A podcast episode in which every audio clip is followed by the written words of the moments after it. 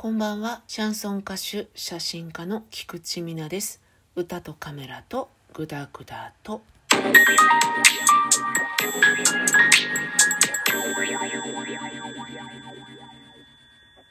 ここ1年、コロナ禍であるにもかかわらず、私はかなり忙しい日々を送らせていただいてるんですが、季節というのは容赦なくやってくるものでございまして、春ですよ。春だ。春だよ。お花見もね一応したんですが桜もほんの12週間でね旬は過ぎますし今度は何が旬かというと私の生活の中ではタケノコでございますよ。タケノコとみかんの季節ってみんなでそれを回し合ってる気がしません？誰かからもらって自分は誰かにあげてとかそういう感じでなんか自分のところのタケノコを手放したら誰かからタケノコがやってくる。そんな食べ物がですね私にとってタケノコとあとみかんなんですけれどもタケノコはですね知り合いが結構立派な竹林を持っておりまして誘ってくださるのでね毎年お邪魔して掘っています。自分で掘ってるんですよ。すごいでしょ。えっとね最初は掘るのよりもまあ基本的に私はインドア派なのでもらえればいいかなとか買えばいいじゃんとかそんな感じの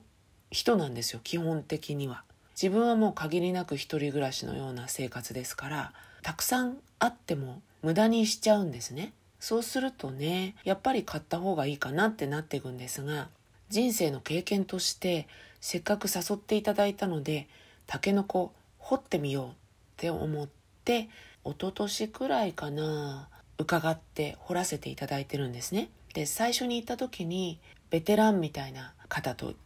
一緒になってこのくらいの大きさのタケノコが本当は一番美味しいんだよとか掘る時はねこうするといいんだよっていうコツを教わったんです。それで掘ってみてるんですけど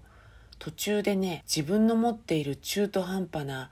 シャベルとかでは足りんっていうことに気がつきましてホームセンターに行ってですねちゃんとしたシャベルとあとクワを買いました。そこまで揃えちゃう私ったらって感じですよね。それを持って毎年伺って掘ってるんですけど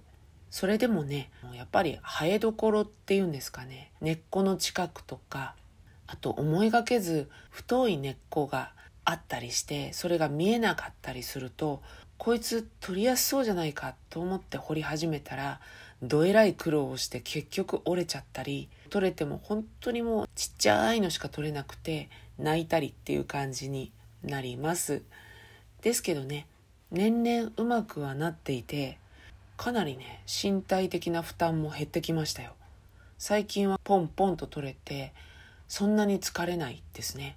最初はねもう汗だらだらで本当に大変だったんですよ。一つのタケノコを掘るまでに楽しいのはね最初の5分ぐらいですかね。もうあとはもうへーって感じでもうなんでだっていう感じでなかなかね苦労してましたけどやっぱり持つべきものはちゃんとした機材と経験だなと思いました。ホームセンター行くとね今はもう女性でも楽に使えるような改良されたシャベルとかクワとかバンバン売ってますんでね楽しくできるようになりましたよ。今年もですね取ってきました。何年か続けていくと適量みたいのが分かってきて最初はさお腹減った時に入ったスーパーみたいなもんでもうあれもこれも欲しいみたいになっちゃう。だから自分の許容量を超えた量を掘っちゃったりして食べるのもね楽しくなくなっちゃったりして今日もタケノコってなっちゃったりしたことがあったんですがでもねあの最近は適量をつつましやかにとってくるって感じなので美味しくいただけています。まあ親とかはやっぱり基本的に煮物あとはたけのこご飯そんなところが多いかな。うんうん。でたまにチンジャオロースとかね。私はですねもともとそんなに煮物好きでもないんですよ。私が好きなのはパスタとか